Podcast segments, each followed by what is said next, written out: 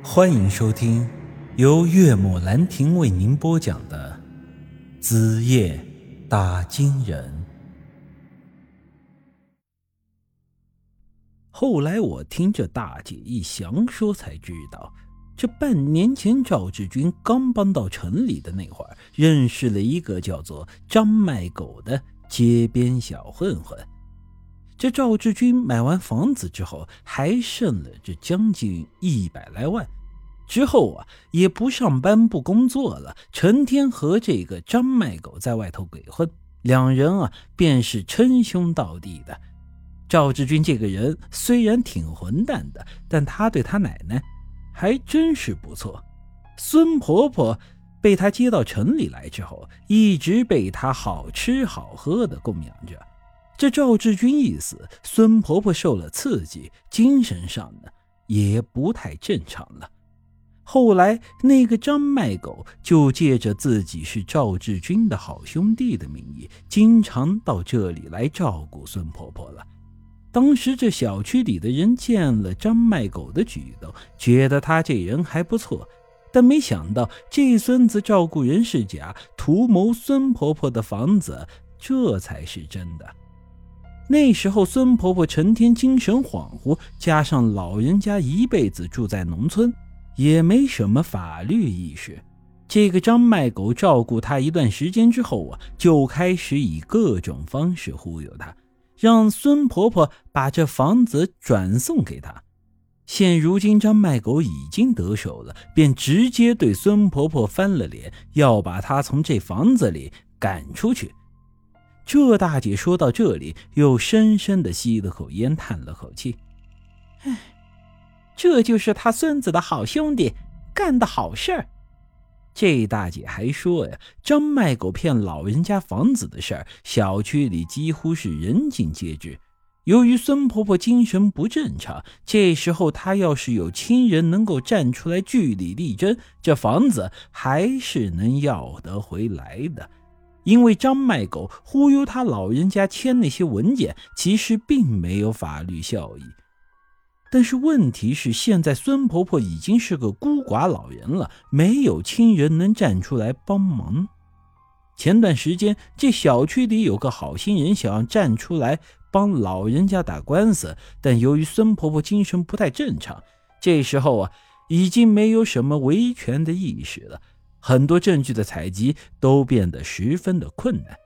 另外，由于那个张卖狗是个混混，之前还放过狠话，谁要是多管闲事的话，他一定会暗中报复的。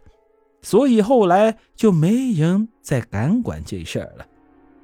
听他说到这里，我很无奈的叹了口气：“哎，大姐，那你知道那个张卖狗的住处吗？”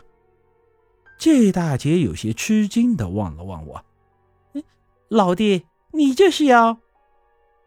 我微微一笑，哼忘了告诉你，我是孙婆婆的一个远房亲戚，她的这事儿我管了。大姐似信非信的点了点头，然后把这张卖狗的地址便告诉了我。之后我也没在小区里多待，直接跟着姬姐上车离开了。回去的路上，姬姐向我问道：“你真的要打算管这闲事儿呀？”哎，严格来说，这并不算是管闲事儿。想当初，我在梧桐岭差点被那个叫花儿的女人给活活掐死。后来虽然是张云石救了我，但在我昏迷之后照顾了我两天两夜的人是这个孙婆婆。我陈宇虽然算不上什么好人，但我从来不喜欢欠人家的。